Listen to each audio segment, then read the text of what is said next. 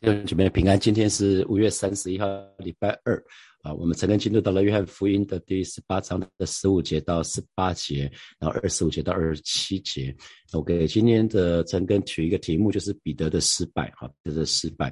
接着昨天，呃，耶稣被逮捕了，在克西马里面被逮捕了，就就带到呃大祭司该亚法的家。啊，首先是被带到那个亚纳，就是盖亚法的岳父那个地方去。那我们就看到，在这个过程当中，同时发生的事情哈。那这个，所以这个地点是在大祭司盖亚法的家。那如果今天你到到那个土耳其参加圣地旅游的话，导游一定会安排一个行程，就是原来在原来的盖亚法的家盖了一座教堂，那座教堂就叫做。基民教堂啊，就是机会教的那个教堂的意思啊，就是它的那个字，那个字的意思用希呃希伯来文，其实讲是彼得在基民之地啊，彼得在基民之地，其实就是要提醒我们呐啊呃，因为那个基民教堂那边在基民教堂的前面就有一根柱子，那那个柱子的最上方呢有一只鸡啊，那下方就有一个底座，它是一个柱子，圆柱形的柱子上去，上面是鸡。有一个圆柱旁下面放一个底座，底座有四个人，猜一看是谁？有彼得，然后还有女仆啊，还有一个看就是女仆，就是看门看门那个使女，然后有守卫，守卫就是跟彼得一起站着烤火的，还有一个就是马勒古那个亲戚，就是彼得跟这三个人，那这三个让他三次不不承认耶稣的，所以在基民教堂里面有一个。有一个很像是 iacon 有一个也看是一个一个图图图像，让大家很知道说当时发生什么事，叫基民教堂哈。所以我们常常圣经把这个灯，把这个彼得这件事留下来，其实不是要笑彼得，其实是让我们知道彼得在这个地方跌倒，我们也可能在同样的地方，可可能也同样的软弱所以他三次是可以攻错，所以我们需要来看一下彼。彼得在这个地方为什么会三次跌倒？哈啊，因为在如果我们回到约翰福音的十三章，约翰福音的十三章的三十七节一直到三十八节啊，当耶稣说那个那个接下来马马上就要他去完成他的使命，他要被逮捕，他要他要死，然后他要复活。那彼得就对耶稣说：“主啊，我为什么现在不能跟你去呢？我愿意为你舍命。”我愿意为你舍命。那耶稣说：“你愿意为我舍命吗？”我实实在在的告诉你，鸡叫以先，你要三次不认我。我们其实很清楚知道，说之前我们就提到了，在这段经文里面，我们就说，当彼得对耶稣说：“主啊，我愿意为你舍命。”其实彼得绝对不是在说谎哦，彼得绝对不是在说谎啊，或者是故意想要欺骗耶稣，他真的是这样想，只是呢没有办法行出来。很多时候我们也是这样子嘛，我们脑袋想的跟我们实际上能够做出来不一样。我们我们的确想要做什么事情，可是做不出来。那所以其实我们呃从后来从呃使徒保罗他写的经文就可以看得到了哦，立志行善怎么样由得我嘛，行不行的写得出来，有的时候是由不得我哈，因为特别是没有被圣灵充满的时候，彼得他觉得自己没有问题啊，他觉得自己绝对没有问题，因为他已经立定心智了。所以我们看到彼得是过度的相信自己，彼得是过度的相信自己。所以牧师不是在讲说相信自己不好哦，自信绝对不是不好的事情，可是过度自信就不好啊，过度自信就不好。什么意思？彼得以为靠自己绝对可以，绝对可以站立得住，以为自己有这个能力。那很显然，彼得高估了自己啊，不晓得自己的能力，不晓得自己的有限，不晓得自己的的软弱，所以。我圣经里面有一段经文，不念它哈，就是自以为要自以为站得稳的就要小心啊，因为每一个人都可能会中撒旦的计啊，没有人是强到不需要耶稣的啦。如果我们强到都不需要耶稣，我们就不需要这个信仰了哈。那彼得真的是不怕死，我们可以看到在克西马尼园，他甚至拿起刀来就跟兵丁对抗，而且还削掉马勒古的右耳，所以他真的不怕死。可是呢，可是他不怕死，却却在最后的关头里面。他很怕会被牵连哈，我们看到彼得失败的过程是在那些微不足道的人的身上。彼得让彼得三次不承认主的那三个人，他们都是小人物嘛，啊，都是微不足道的人物啊，包括看门的使女啊，包括差役啊，包括家仆啊，都是啊。那可是这些人的问，这这些人想要问的问题呢，从来不在彼得的预期的当中啊。那这些提问看起来其实都是很小的问题，甚至是同样的问题，可是却是彼得想都没有想过的的问题。你知道撒旦最常攻击神的儿女的就是这样子，让有一些有一些事情让我们从来都没有想过，那我们一遇到的时候呢，我们不知不觉就中箭落马了啊，就中箭落马了。所以我们说主耶稣教导我们找教导我们的祷告时，就是不叫我们遇见试探，叫我们脱离凶恶。我们常常需要为自己祷告，不要等试探遇到的时候，那就来不及了哈。那我们看到在圣经里面约书亚记。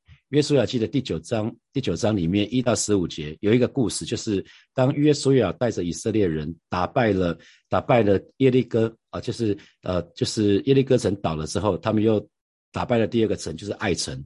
打打败连续打败这两座城之后呢，发生一件事情，就是畸变，有有有一个有一个城市的人来找约书亚，那畸变其实离离那个约书亚以色列的军队非常的近。可是畸变人呢，他们就用诡计去欺骗的约书亚，因为他们太怕以色列的军队了哈，所以他们就直接来找约书亚要求和。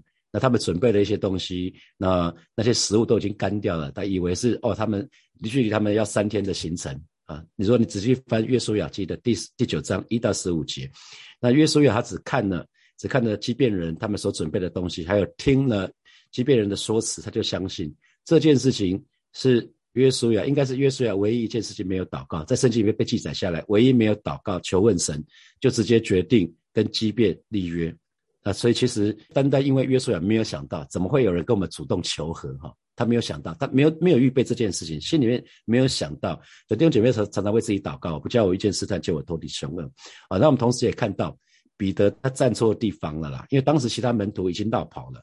好，那剩下使徒约翰那个大祭司，大祭司的那个大祭司所认识的，其实就是使徒约翰哈，就是主耶稣最爱的门徒。那其实使徒约翰进去里面了，可是彼得在外面，约翰要进来带他进，要领他进去。结果他其实可以跟使徒约翰在一起就好了，可他不想到最里面，他就选择在外面啊，就选择在外面。所以他他其实是选择跟那个时那个时候。他选择跟耶稣稍微保持点距离，他想要看情况再决定接下来怎么办啊？那如果情况有利，大家可以靠近一点啊。那如果情况危险的话，他可以赶快跑。所以其实对神的儿女，我们就要很小心哦。是不是有些事情的发展啊？比如说我们的祷告蒙应允，那有有时候一开始我们刚信主的时候，也不知道说，哎，要不要要不要 all in？我们常讲说那个赌徒会讲 all in，全部都要都要上去啊。那有的时候就想说，我先试试看。看这样子，我都爱神一点，那神会不会给我祝福多一点啊？有的时候会称斤称两。其实我看到有一个漫画，就是讲到蛮好玩的。他说，如果你喜欢称斤称两的话，就不适合谈恋爱，比较适合去菜市场。那那我觉得，如果你喜欢，如果喜欢称斤称两的话，也不适合信主。真的跟跟神不要不要在这称斤称两了啦，因为神从来跟没有在跟我们在计较的哈。我不要称斤称两，所以有有些人我知道是想先试试看，我试试试水温。那如果我靠更靠近神，神给我很多的祝福，那我再靠近一点。那如果不行的话，我就回到前从前去就好了。弟兄姐妹，可以再投入一点好吗？我们可以更更耐主一点。我觉得不要跟神计较啊，不要跟神计较，不要称斤称两。那彼得呢？他选择跟跟那那些人在一起啊，那些人其实是。对主耶稣是抵挡的，是讽刺的，是毁谤的。那他跟那群人在一起烤火，所以其实，在诗篇的第一章里面就有说不不从不站不坐啊，有三种人。那我们都不去讲这个部分。那你只要想说，在职场上面工的弟兄姐妹，其实都我们都知道，很多人是抵挡神的，是不认识主耶稣的哈。所以，其实，在职场当中，有的时候会有很多的挑战，会有很多的诱惑。那最常遇到的就是你的主管或是你的同事，或可能会跟你说。啊，反正大家都这样子嘛，你这就做一次就好了嘛。你的上一任就是这样子嘛，你上一个跟你他他就是他也是基督徒啊，别人都这样子啊，反正又没有人知道，那你会不会在这个当中就失去立场？所以我不知道在我们在面对诱惑跟试探的时候，我们可以守住岗位岗位吗？路加福音的二十二章的六十节一直到六十二节。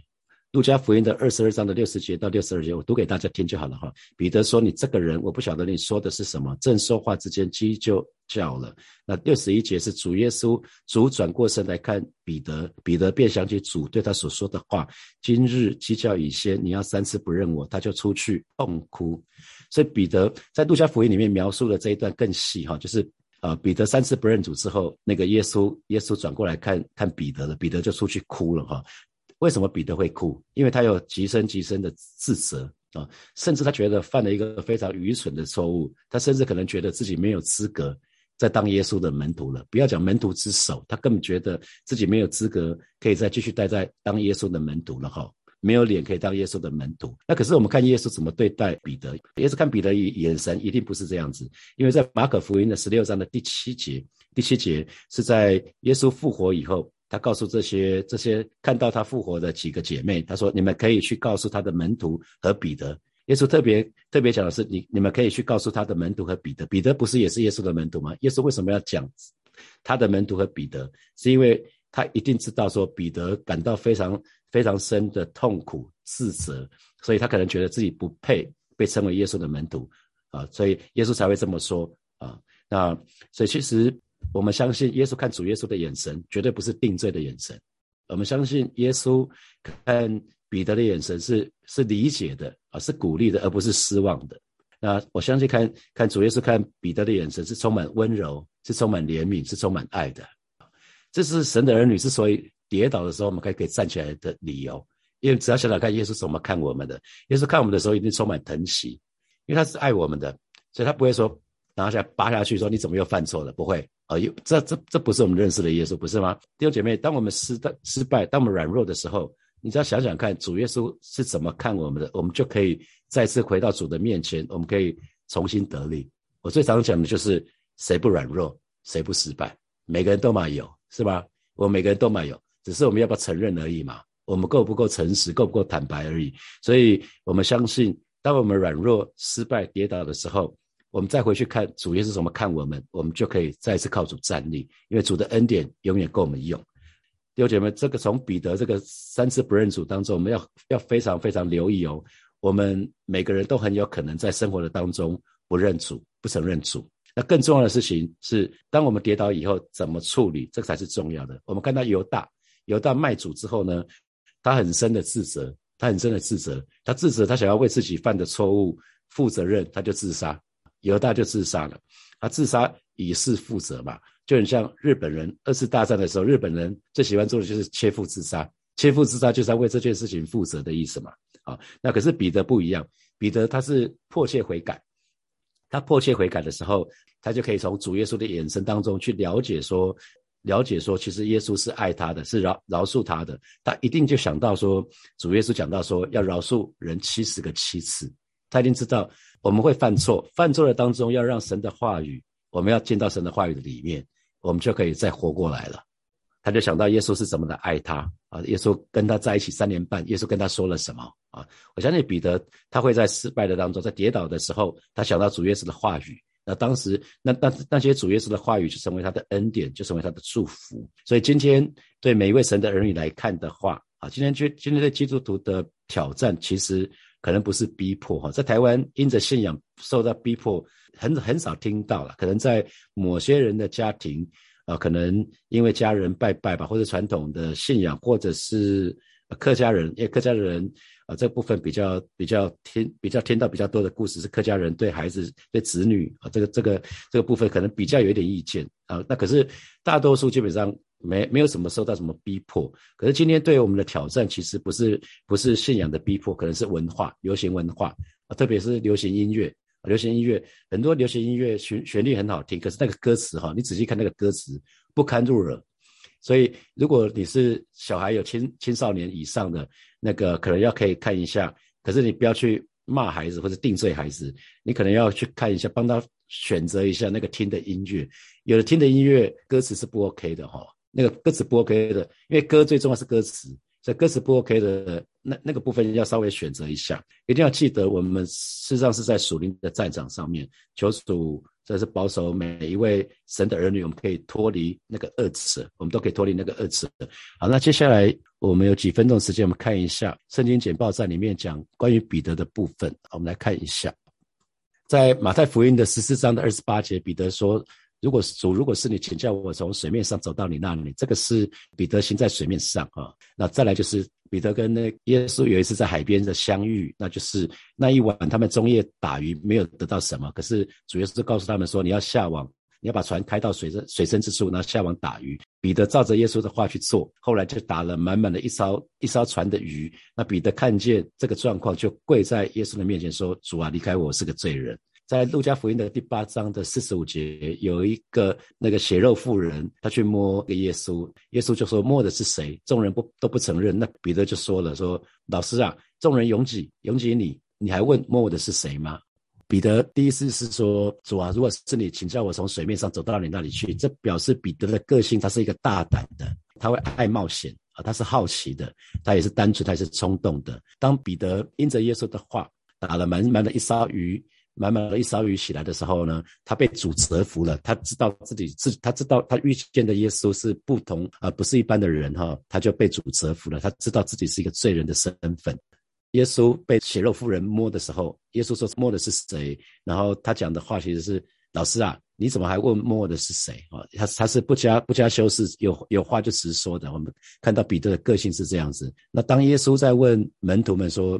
人说我是谁？那你们又说我是谁？彼得第第一个回答说：“你是基督，是永生神的儿子。”他很像猜谜游戏，马上就马上就猜对了哈，因为他有神的感动，有神的启示。当那个同样的地方，马太福音的十六章二十二节，你看紧接着马太福音十六章十六节，当耶稣。接着这个事情，认出彼得认出耶稣之后，耶稣就开始第一次讲到他要上十字架，三天之后复活。那彼得就拉着耶稣劝他说：“主啊，万万万不可，这件事必不临到你的身上。”那耶稣就对他说：“你你是体贴人的心，不体贴神哈。”所以你可以看到他天然的感情。他对耶稣真的是充满了爱啊，可是他的意见也很强，他个人的主观很强。在马太福音的十七章，在变相上上上面看到，他看到摩西，看到以利亚，看到耶稣，耶稣的脸上泛光，他就对耶稣说：“主啊，我们在这里真好，你若愿意，我就在这里搭三座棚，一座为你，一座为摩西，一座为一座为以以利亚。为什么要搭棚？搭棚是要表示要待在那边很久很久很久。后来又有一个故事是，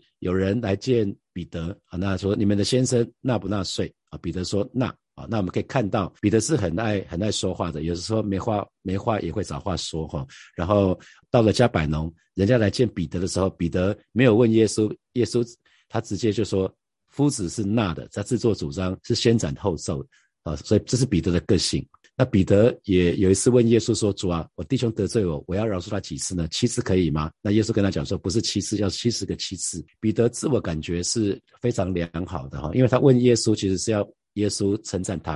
然后在马太福音的十九章二七节，彼得对耶稣说：“看呐，我们已经写下所有的跟从你，将来我们要得着什么呢？”他讲的是彼得的坦率。彼得已经讲了。你看，我们已经，我们就是 show hand，我们已经 all in，把所有的都给了。那我们可以得到什么呢？那当最后的晚餐，耶稣为门徒洗脚的时候，一开始彼得说：“你不永远不可以洗我的脚，因为你是夫子，我是门徒，怎么怎么好意思呢？”这这个成何体统？那可是当耶稣说：“我如果不洗的话，你就跟我无份。”那这个彼得就很三八的说：“啊，我不只是头要洗，我不只是脚要洗，连手跟头都要洗。”他他有主观的意见，可是，一旦想通的时候呢，他的转变也特别大。在三次不认主之前，他信誓旦旦说：“众人就算众人为你跌倒，我也永不跌倒。”啊，所以他的自我感觉真的是特别良好。那这样子的彼得三次不认主，也是在这个过程的当中去经历生命的破碎。就是我们想的跟我们实际上做出来的，有时候真的不大一样。弟兄姐妹，我们每一个人都需要经过破碎，了解我们所认识的自己，可能有另外一个层面，就是人生就是这样子。有一天我们会突然发觉，哎。我怎么会这样子？我可能这个这个我好像我不是很认识哈。